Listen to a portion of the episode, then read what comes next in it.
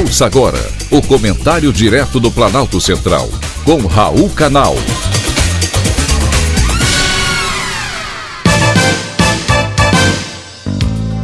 Queridos ouvintes e atentos escutantes, assunto de hoje: afronta da Petrobras.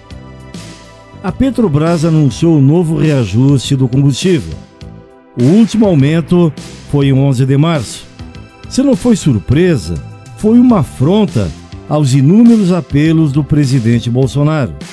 O governo e a classe política apoiadora e talvez também a oposição, em silêncio, para não valorizar o governo, pediram que a estatal reduza os preços do diesel e da gasolina.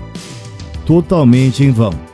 Na tentativa de barrar as investidas contra o lucro astronômico, o governo federal, com apoio de sua liderança na Câmara, promete força total para a instalação de uma CPI para investigar a política de preços da Petrobras, seus diretores e os membros do conselho de administração.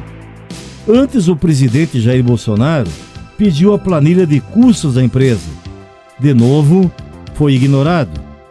Há algo de errado no mundo corporativo da empresa. Quando quer ganhar tratamento privilegiado do Estado, ela se apresenta como uma estatal. Mas na hora de lucrar bilhões, ela apela para a governança e se declara capitalista. O lucro da Petrobras foi de 44,5 bilhões de reais no primeiro trimestre do ano, o maior da história da companhia. Grande parte desse lucro vai para os cofres do governo, que é o maior acionista da estatal. Tem 50,3%. Porém, o governo já disse que a empresa não precisa lucrar tanto. Foi a petroleira que mais lucrou em todo o mundo. E no plano orçamentário da Petrobras deste ano, há uma reserva de 208 bilhões de reais para distribuição de lucros.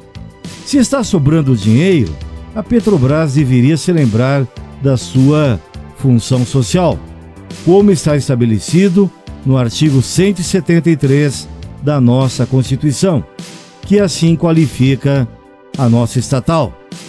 Volto a lembrar: há algo de errado no mundo corporativo da empresa. O presidente da Câmara, deputado Arthur Lira, em artigo publicado na Folha de São Paulo, questionou o mundo fechado da Petrobras. Quer saber quanto gastam seus diretores em viagens? Quanto custam suas hospedagens? Quem paga seus almoços e seus jantares? Quem são e de onde vieram? E mais, como constituíram os seus patrimônios?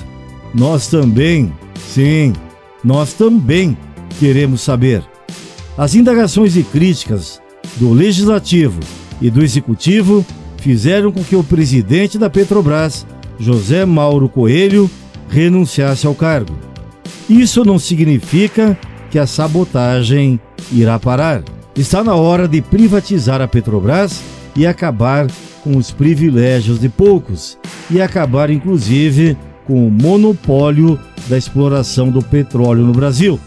A empresa já demonstrou que não tem qualquer sensibilidade com o povo brasileiro e nem tampouco função social. Foi um privilégio ter conversado com você.